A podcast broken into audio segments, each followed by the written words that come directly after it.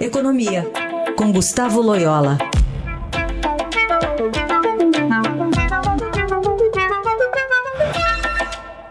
Loyola, bom dia. Bom dia. Vamos falar um pouquinho sobre a isenção do etanol? O que, que isso traz na prática de, de mudança aqui para a gente e também do preço na bomba? Olha, é, assim, eu acho que não traz nenhum reflexo imediato. Né? Eu não vejo assim, nenhum, nenhum reflexo imediato.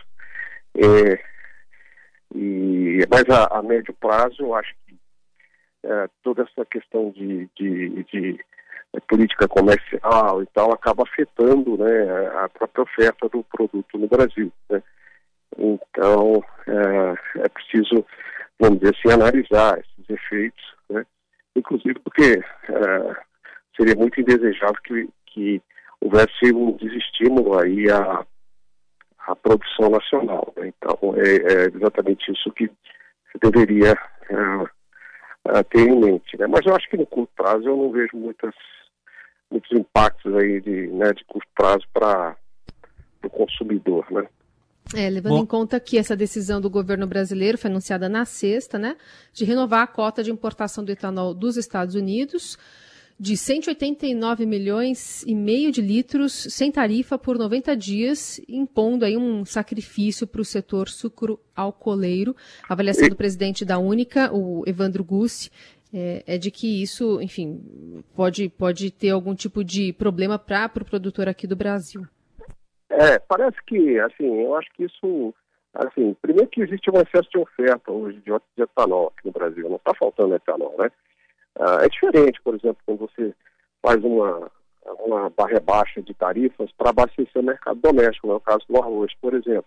Quer dizer, os, os produtores ficam, é, se, é, mostram contrários, ah, mas pelo menos tem uma justificativa, que é tentar reduzir um pouco o preço é, sobre é, do, do, produto para o consumidor final. Nesse caso, nem isso tem, né? Então, eu acho que foi Inclusive, eu acho que a diplomacia brasileira aí não tratou muito bem dos interesses do país. Né? Eu acho que nós temos isso, é, é, essa cota para os Estados Unidos de presente, né? não houve nenhuma reciprocidade dos Estados Unidos, é, apenas, apenas vagas promessas. Aliás, como tem sido a tônica né, da nossa relação com os Estados Unidos no governo Bolsonaro. Né? A gente tem cedido muito e conseguido muito pouco.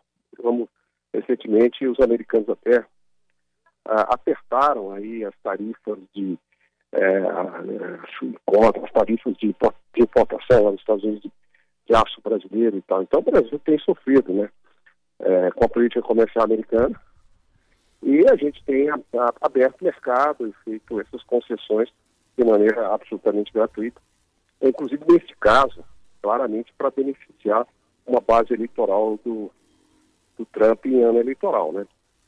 Bom, e pelo que consta, pelo menos por enquanto, não se tem notícia de nenhuma pressão vinda lá, ou pelo menos aberta, de produtores americanos para que o Brasil renovasse essa, essa isenção. Por outro lado, os produtores daqui estão cobrando do governo uma ajuda, então, para a exportação do açúcar, né, Loyola?